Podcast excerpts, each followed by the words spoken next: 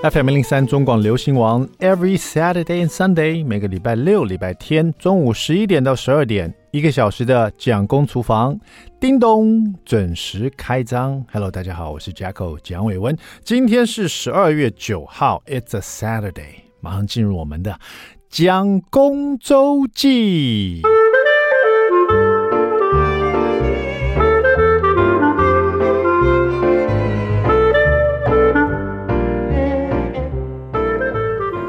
大家应该都有这个背英文单字的这种经验吧？就是很烦，因为 以前小时候，我记得我爸规定我一天要背背十个单字，最少十个单字这样子。然后呃，背完了以后呢，当天下午他就会考我跟我弟弟。那我我有个弟弟啊，现在住美国，这样我们两个大概相差两岁。那从小呢，这个我弟弟就是背单字背的比我还慢，然后。常常这个我爸就觉得说，已经给你一整天的时间背十个单字，然后晚上来考你，你却有两三个记不起来。那我爸就是那种急性子，就就觉得你怎么这个字都记不起来呢？然后刚好考到我的时候，因为我常看到我爸在骂我弟，然后我就警惕我自己一定要把它背起来，这样，所以我就有一个系统，把这些单字啊背起来，就是把它串成一个故事，那把十个莫名其妙的单字啊。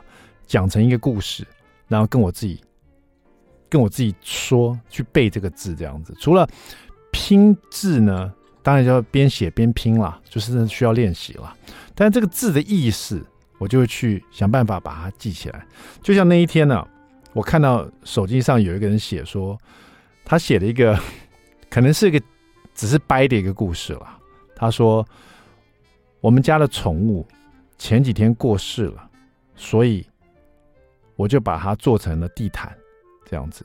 那因为我们家宠物是被车子压过去的，所以被车子 car。我们家宠物是 pet，是一个宠物，它是 pet，所以叫做 car pet。因为它被车子压过去，它又是一个宠物，最后就变成一个地毯，所以地毯就叫做 carpet，carpet 就是地毯。自从他讲完以后，我突然对 “carpet” 这个字有另外一个想法。我只要看到地毯，我就想到宠物变成地毯。可是这样记是不是很快？下次你只要想到说地毯怎么说，你就想到 “car”，车子撞到一个宠物；“pet”，“carpet” 就是地毯。就像这样子哦，把一些字说成一个故事，这是把一个单字拆成两个东西，然后说一个小故事，你就很容易记得它嘛。那如果说你要背十个单字，像那一天呢，Jackson 跟我讲说：“爸爸，礼拜三下午我们英文安亲班要考单字，然后有好几个单字，但是因为你知道英文单亲班是这样，他会告诉你他他要考哪些字，你再回家背就好了。因为最主要是这些字都是来自于他们读的一些英文的文章啦，或者最近在上课的一些单字啦。那可能有的是从发音，有的是从他的单字的拼音，怎么，反正就是。”不同的一些单词合在一起，那老师会考你，然后甚至会用这个字呢，请你造一个句子这样子。那这跟国语学习差不多啦，对不对？国语也是这样嘛。课文里面会有生字，你要把生字用写的，边写边念，然后同学们一起念课文，然后最后你就把这个字把它深深的烙在你的脑海中啊，就变成你的你的单字了这样子。可是英文呢，就是另外一种语言，对小朋友来说也是。这个也是蛮困难。如果想到我小时候有这种把单字变成一个故事的方法哈，我就把这个东西交给了 Jackson。我还记得那天他必须要学的几个单字，我把它串成了一个故事。哦，这个故事就像这样子。那我我顺便跟大家聊哈。第一个单字叫做 spooky，就是很恐怖的 spooky，呜 spooky。然后这些都是本来是乱七八糟的单字，我把它凑在一起。第一个顺序是 spooky。第二个是 adventure，就是探险。我说 Jackson 呢，我们去一个很 spooky 的探险，然后听到了一个 creepy，creepy 也是一个很可怕的，有点毛骨悚然的，也是恐怖的意思。creepy，听到一个 creepy 的 footstep，就是脚步声。所以我们先去一个恐怖的探险，spooky adventure，听到了一个 creepy footstep，然后呢，我们就变成 frozen，我们就冷冻了，不能动了。因为有的时候，Frozen 是你看过那个电影 Frozen 嘛，对不对？大家听这个 frozen 单字比较简单，就是可是有时候这个字也形容说你被吓到，吓到不能动了，就像冰冻一样 frozen。你 frozen 了以后呢，我就问 Jackson，我说我就问你说，Did you bring flashlight？你有没有带你的 flashlight？你就说 I brought flashlight。所以它另外两个单字就是 brought，就是 bring 的过去式。I brought flash Light flashlight 就是手电筒。因为我们去了这个很恐怖的冒险，听到很毛骨悚然的脚步声，然后我们就冷冻起来了。然后我就问你，你有没有带手电筒？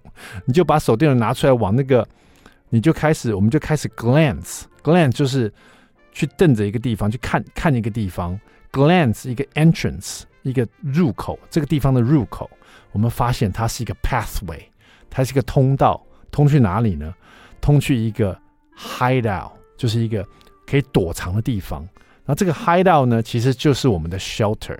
shelter 就是像我们收留动物啊这种那个 shelter 怎么说保护的一个地方，收留所这样的感觉。shelter 一个收留所，所以把这几个单词串在一起，就变成一个故事，a spooky adventure。然后我们听到 creepy footstep，结果呢，然后我就我们就被 frozen 了。frozen 以后，我就问你，Did you bring your flashlight？你就说 I brought flashlight。我们就用 flashlight。用手电筒照着那个地方，然后我们就 glance 到一个 narrow 一个很窄的一个 entrance。这个 entrance 呢是一个 pathway，是一个通道。这个通道到一个 hideout 一个躲藏的地方。这个躲藏的地方就是我们的 shelter， 我们的收留所。然后这整个故事呢，就把它编成了一个这样子，好像我跟他去一个旅行一样。然后我就跟他讲了一次，然后晚一点我又跟他再讲了一次。然后再再晚一点，我就请他告诉我这个故事，就用英文告诉我。然后第二天早上他要去考试之前，就是他上学之前，他下午要考试，上午我就问他说：“哎，你记不记得我们昨天讲那个故事？”他就讲了一次那个故事。然后呢，我就确定，哎，他记得了。所以很快的，他就不用花很多很太就是很困难硬背的那种单字的方法，他就把我编的这个故事啊，很容易就记进去了。然后。那天就考得很好，因为他 看到这个字，他就想起来这这是这个字是在这个故事里面的哪里出现的，它代表的什么意思哈。后来回来加森跟我讲，他今天考得很好。我说加森那爸爸希望你记得一件事情，就是爸爸小时候记单字的一个方法，你把你不会的单字啊，把它合在一起，不管是十个、十五个、二十个，跟自己讲一个故事，不管这个故事有多天。多么的荒谬，或者天方夜谭，或是觉得好像很奇怪，比如说狗会说话啦，或者猫会跳舞啦，都无所谓，那？它是一个故事，你只有从这个故事里面去想这个单字，就会简单很多。大家是怎么背英文单字的呢？如果是很困难的话，也可以试试看我这个方法，帮自己掰一个故事。OK，稍微休息一下。听一首好听的歌曲，在这个明年二二月十七号会在台北小巨蛋的一个民歌的演唱会，听到这首好听歌曲，你会想到很多其他的以前的故事啊。守着阳光，守着你，我们来听潘越云。I like 103, I like radio. FM 一零三中广流行王蒋公厨房，We're back，我们回来了，我是 Jacko 蒋伟文。第二段第一个单元，蒋公来说菜。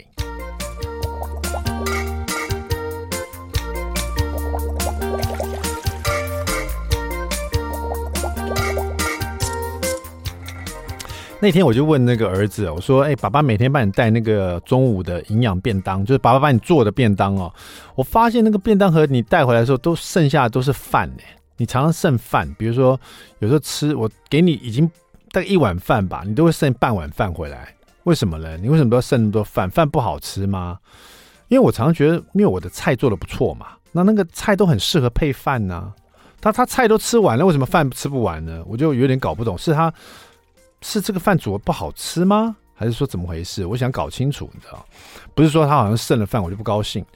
然后呢，他就跟我说，他停了一下，他就说：“爸爸，我每天都只能吃饭，我每天都只能吃饭。”他连续讲两次，因为你知道我儿子大儿子他肤质过敏嘛，所以不能吃面条，啊，不能吃披萨，也不能吃面包。反正只要有跟小麦有关系的哈，那乌龙面呐，什么那那甚至这些荞麦面里面都会放小麦，或者任何的有关小麦制品、馒头、面包这些东西，他都不能吃，所以他就只能吃饭。所以他的意思是说，我每天都吃饭，所以我当然会剩饭啊，因为很烦嘛。然后我想说啊，也对了，还好，那我家里都会准备一些无麸质的意大利面，有时候我就会忘记啊，对对对，拿意大利面煮给他吃，因为除了中午要做饭给他吃，晚上也有一顿饭嘛。那通常煮一锅饭，第二天就会有剩的饭呐，所以我中午也会帮他带饭，就这样周而复始，我就忘记说他有时候也想吃面啊，所以我那天就准备一个汉堡排做意大利面啊，顺便炒了一些芦笋啊跟蘑菇这样子啊。那其实这个。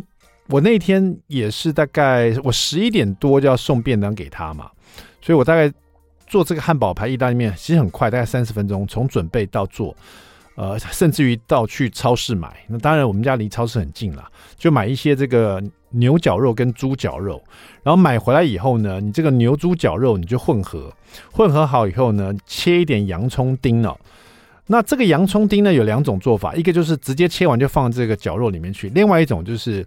呃，比较西式，他们比较会这样做，就是他会先先把洋葱啊，先炒到有点焦糖化，炒到有点焦糖化，然后有点灰灰的透明的感觉，然后那个焦糖焦糖化，这个这个洋葱就比较甜，而且水分也变少。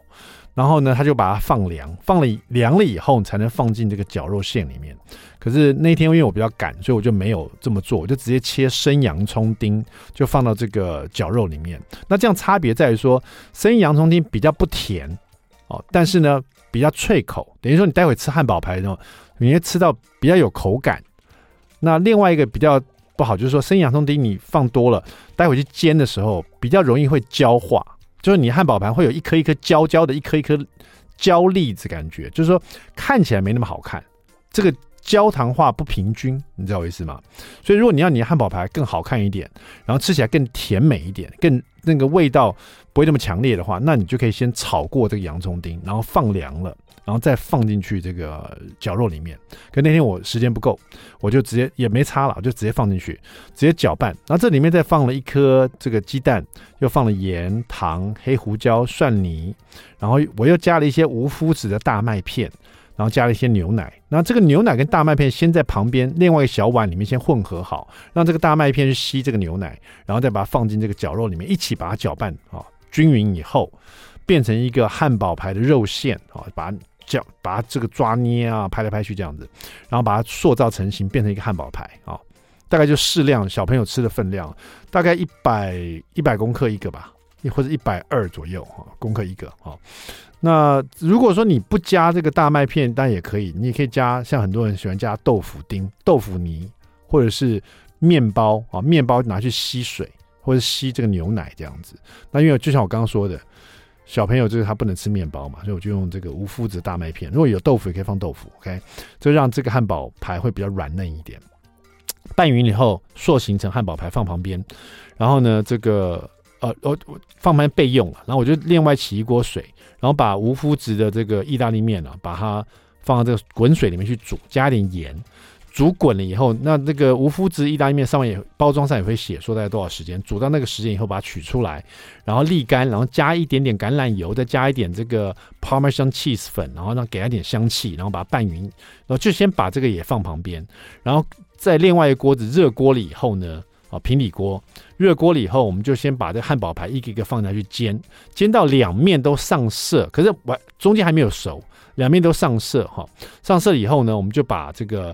呃，蘑菇片、红萝卜片、芦笋段，然后像再上放一些白菇、一些蒜碎都放进去，就是把汉堡排稍微推到旁边，把我刚刚讲这些食材放在锅锅面上面，好，然后呢加一点水，加大概半碗水，然后上盖煮滚，把这个用这个水啊，把汉堡排煮煮到它都熟，然后呢它会掉一些肉汁出来，那这肉汁呢就会跟这些其他的食材做混合，那我们就。一分钟以后开盖，把汉堡盘拿出来，然后这个盘子里面就是这些其他食材，我们就把意大利面再把它放回来，一起拌匀，然后拌到有点收汁，然后再倒一些这个呃，对吧？番茄酱，好，然后再倒一些一点点酱油，让它上色，因为这里面有肉汁嘛，然后又跟这个意大利面一起炒，然后就把这酱汁一起把它收稠，就完成了哈，就把它盛到便当盒。那你的这个汉堡排还有这个呃意大利面就完成了，很简单，大家可以试试看哈，在半小时内一定可以做完的。好了，那就在家试试看了，稍微休息一下，待会回到蒋公厨房。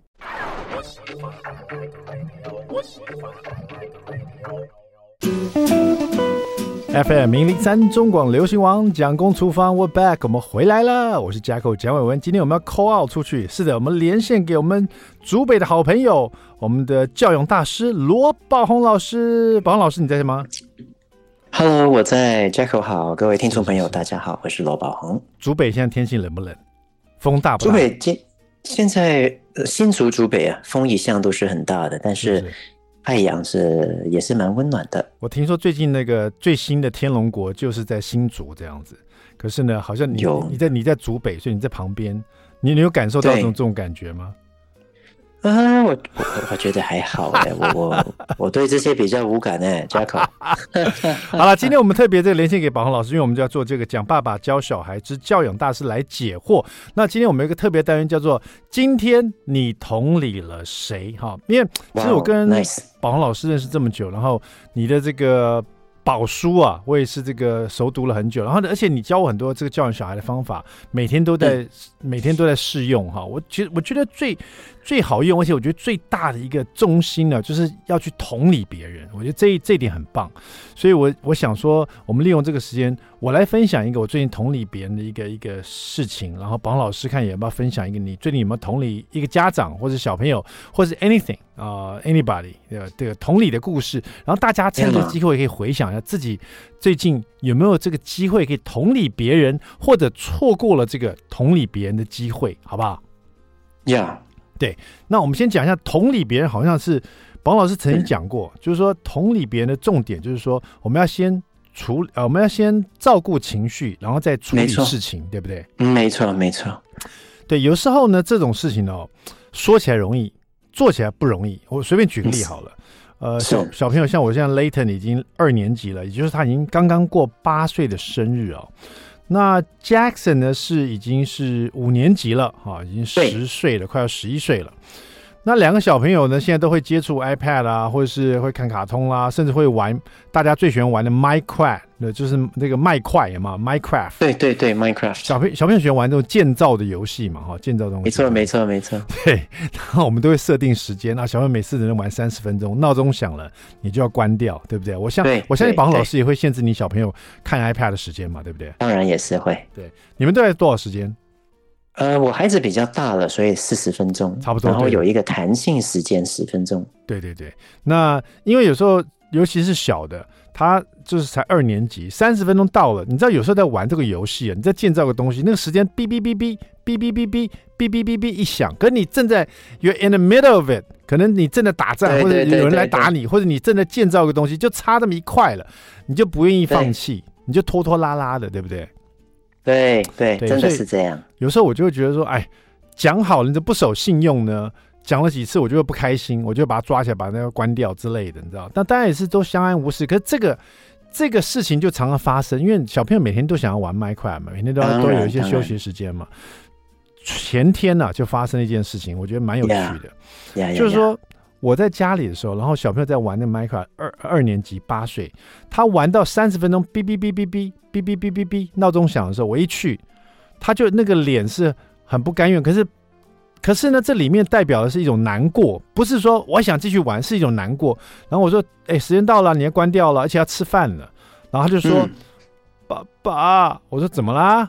我刚刚我刚刚被一个僵尸打死了啦。然后，那我觉得玩电玩不是你去打僵尸，就是僵尸来打你嘛？这个这个有什么？这个有什么特别的吗？重点是时间已经到了，你要关掉这个游戏了，对不对？那他还是有点难过。可是我突然觉得说，他那个难过看起来是这么真诚，你知道吗？不是说我还想继续玩，而是他是一种难过。所以我就我突然就有一种同理心，我就问他说：“我说那到底为什么这么难过？被僵尸打死有什么难过的？”他说我，他说我，我被僵尸打死，打死以后我身上所有东西都都没有了，装备都没了。我刚，我刚刚，我刚刚花了三十分钟，我打了很多宝石，我打了很多的东西，哎，奇奇怪怪的东西都都都没有了啦，爸爸。对对对对对。他讲到难过的地方，他他竟然哭了，你知道吗？对 对。然后我突然在脑海里回想啊，就是以前这种情况有可能会说。这个有有什么好哭的？这有什么好哭的？而且现在你要吃饭了，那你要玩那么久了，不要再哭。你再哭的话，以后爸爸不要跟你玩游戏了。明明就是给你玩游戏是让你开心的，然后你又哭，哭我就不想跟你玩了嘛。那说的好啊，哎，说得好，对不对？以前就讲这个道理，真的真的，他就会没有办法整理自己的情绪，还是很难过这样，然后就搞得很不愉快，你知道吗？对对，但是昨天我就不太一样，我突然就觉得说他。看起来好真诚的难过，我说好，我说不要难过了。我说爸爸也有时候也会打游戏，也也是会东西掉了，也是很难过。我我了解你的那种痛苦，三十分钟感觉就没有了，对不对？好像什么都没有了。对呀，然后当然不是这么简单就同理完了。然后我就问他说：“那为什么你以前没有被僵尸打死，今天为什么被僵尸打死呢？”哎，他就觉得我我好像对他这个问题很有兴趣哦。对对对对，他从刚刚那个难过又多了一点点，多了一点其他的。情绪在里面，就其他一种一种，他就说：“爸爸，因为我以前哦，那个僵尸来的时候，我已经准备好了，他一来我就揍他，所以我已经准备好揍他。然后这时候是正好，我我一开门。”我一开门，僵尸就在门口，我根本没有准备好，他就打我了，而且而且他打我，我来不及攻击，他打两下我就死掉了，就我就浪费所有的时间，他又哭了，你知道吗？对对对对，讲到就哭了。对，我就说好好好，我说好没关系，来，我爸爸先把它关掉，这么难过事情，我们先不要看他了。好，我就把他抱起来说，那你讲给爸爸听。做得好。你讲给爸爸听哈，我们先把它关掉，然后我把它抱，我就把它抱起来。你讲给爸爸听，你讲给爸爸听，你你最难过，你失去了什么东西？你最难过什么？我我我最难过应该是那个绿宝石，我曾经没有拿过绿宝石，我今天特别拿到了一个绿宝石。我说真的啊，那个绿宝石长什么样子？他就开始讲他找到这个东西啊，怎么找到的啦，有什么通用途啦，这个游戏他他有什么期望了？哦，讲了半天，从难过。讲到有一点不难过，甚至讲到有一点津津有味，变得更有兴趣跟我聊这件事情。然后到最后呢，就坐在餐桌上边吃饭边跟我讲：“那爸爸，你什么时候有有，有那个有像我这种情况过？”然后我就要跟他讲我以前玩那个什么游戏啊，什么哎，就两个父子就突然之间有一个很愉快的对话，你知道吗？对对，就很棒哎，就完全改变了我以前可能就是。可能就是不耐烦，就是带了一种不耐烦的情绪，然后又觉得说你应该守信用，时间到就该关掉，甚至于爸爸让你玩电玩是应该快乐的，那你就这样生气，我们以后不要玩了，然后就让他这个情绪更延长了，你知道吗？没没错，而且更压抑，可能更难过，然后我不开心，他也不开心，甚至还不理解，你知道吗？然后整顿饭都吃的吃不下去，可是昨天呢？他不知道为什么，虽然说很难过，他这聊完以后呢，他吃饭吃得津津有味。然后呃，后来那个呃妈妈就是蒋夫人出来以后，听到我们在聊这个，也很有兴趣的参与我们的话题。然后也.也也摸摸他头说啊，没关系啊，失去东西没关系，我们明天你还可以玩啊，明天再努力把它拿回来。虽然是这样讲，他后来想到这边，他就突然就说。可是我的绿宝石没有了，又想到了，对不对？又想到，又难过了一下。可是这个难过又有点有点撒娇、有点耍赖的情绪在里面了。对对对对。所以呢，这个今天呢，我们请罗宝红老师来呢，就是要跟大家分享一下，你今天同理了谁？我发现同理别人，其实自己也得到很快，有一种我不知道怎么说，有一种有一种快乐的感觉，就觉得好像我安慰到这个人了。然后同理到他了。嗯、那我们因为现在广告的关系，所以稍微休息一下，待会回来呢，我请宝红老师也跟大家分享他今天他最近同理了什么样的人，是小朋友呢，还是家长呢？然后你们自己大家也可以想象，今天你可以同理谁，好不好？稍微休息一下，待会马上回到蒋公厨房。I like 103, I like radio. FM 零零三中广流行网蒋公厨房，我们回来了。今天你同理了谁？今天我们连线给竹北的罗宝红老师，我们的教友大师。宝鸿老师，你在线上吗？我有在。啊，刚刚听我唠唠叨叨讲了一个 同同理的故事花了八分钟，现在我要把这个机会让给宝红老师，因为我觉得宝红老师的教养的那个哲学里面，我觉得有有一点很重要，也是一个起手式啊，甚至我觉得是一个王道，就是如何去同理小朋友，如何去同理别人，有这个同理心呢，大家才可以解决问题哈。我们来听一下宝红老师最近同理了谁？我我想先分享一下的，就是关于同理这件事情，嗯、其实它是一个嗯非常高的艺术。对，同时它也是一个不容易做到的事情，是，因为我们把同理这个语词如果深入分析的话，它是包含两个部分的耶。是，第一个是理解对方，这个叫理，就是 you understand，你能够知道他会有这些呃情绪啦，他会有这些应对啦，他会有这些反应的原因，那你是理解对方有这些原因的。有这些有这些展现的原因的，这个其实已经不容易了。嗯，那再来第二个是感同身受。哎，对对对，哎，对，这个就更难了，因为你的心呢，在那个当下要能够去跟自己连接，跟对方连接，去感受自己，你才能够去感受对方。对，因为有时候当下自己也有自己的事情想要忙，自己有自己烦心的事情，对不对？错，没错，没错，有。我们大人都有着各种自己需要想的事情，需要烦的事情，需需要去消化的情绪，以及我们对孩子有着种种的期待。嗯，想想看，你下班回来了，你很累，你还有很多事情没做。今天你你又，呃，在工作上表现或许有些地地方你不是很满意，你在你在你在郁闷着，你在压抑着，然后你看到孩子玩玩 iPad。时间到了，你对他又有一个你应该要收起来的时间到要遵守约定的期待，你又期待他是一个好孩子，结果他时间到了他又继续玩，然后又哭又卢。当你的期待落空的时候，你的内心呢，在那个当下，试问要有这个空间出来理解对方，又能够感同身受，我觉得是困难的。嗯，是不容易的，不容易的。所以，嗯、呃，我常常都说，在教养最重要的是什么？我们要保持一个安定的内在，要有一个安稳的心。我们如果能够在日常生活里面，我们常常都能够去觉察自己的内在，啊，这知道自己现在脑袋在做什么，有什么感受，我们能够觉察这些情绪，释放这些情绪，我们的心呢，就不会像橡皮筋一样扯得很紧很紧，没有任何的弹性。我们在比较松的情况下，我们才能够做到理解孩子，并且感同身受。刚才。Jacko，你讲的完全就是同理的标准。你在他哭的时候啊，你你你就问他怎么会怎，为什么你会哭，哭得这么惨？嗯，他告诉你的时候，你能够理解啊，原来你是因为这样子，因为你的绿宝石都不见了哦，嗯，所以你才会这么伤心。然后你能够感同身受，因为你想到我小时候，如果我遇到这些事件，类似的事件，其实我也会觉得。很很不舍啊，很气愤啊，很难过啊，很委屈啊，然后又但是又不得不配合爸爸妈妈，所以会很压抑，很难受。那刚才刚才你在跟孩子在讨论的时候，你让孩子感受到，第一，他被理解了，我的想法是被理解的；第二个就是爸爸也了解我的情绪啊，他是爱我的，他是在乎我的，所以在这个同理里面，这个孩子就感受到。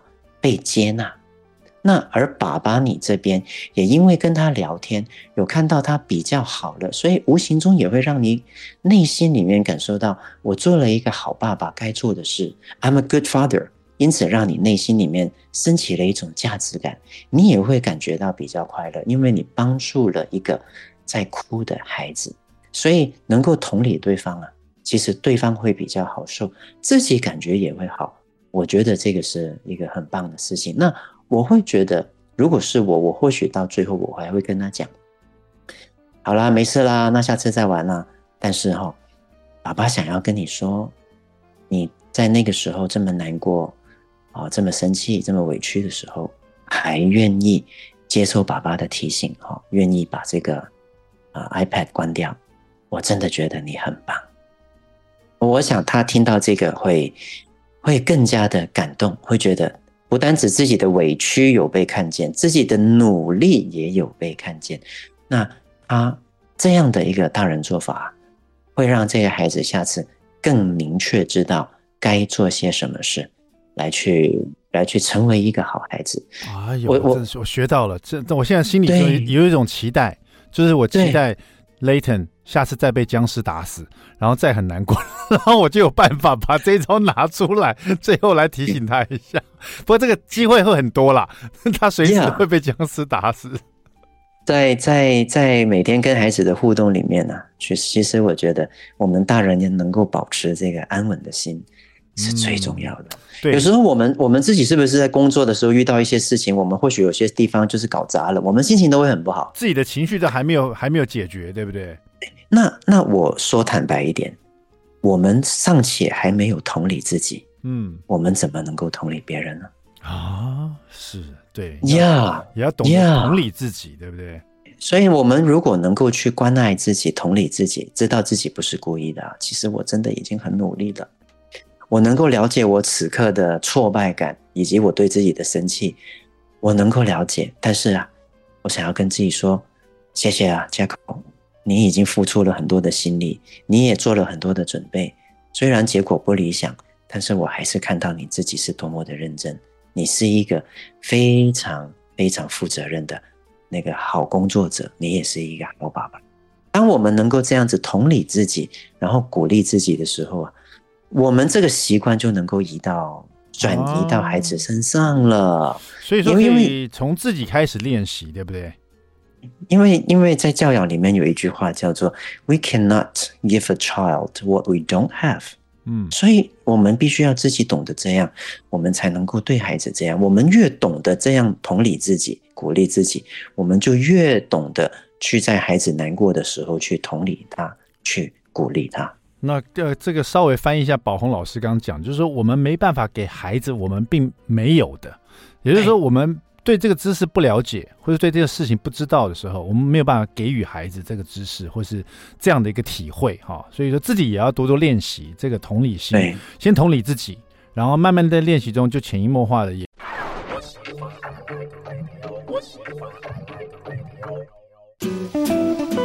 FM 零零三中广流行网蒋公厨房，我们回来了。今天我们连线给我们的教养大师罗宝红老师。宝红老师，你还在线上吗？有在，你好。在最后这么一点点时间，宝红老师最近有没有什么同理别人的这个经验呢？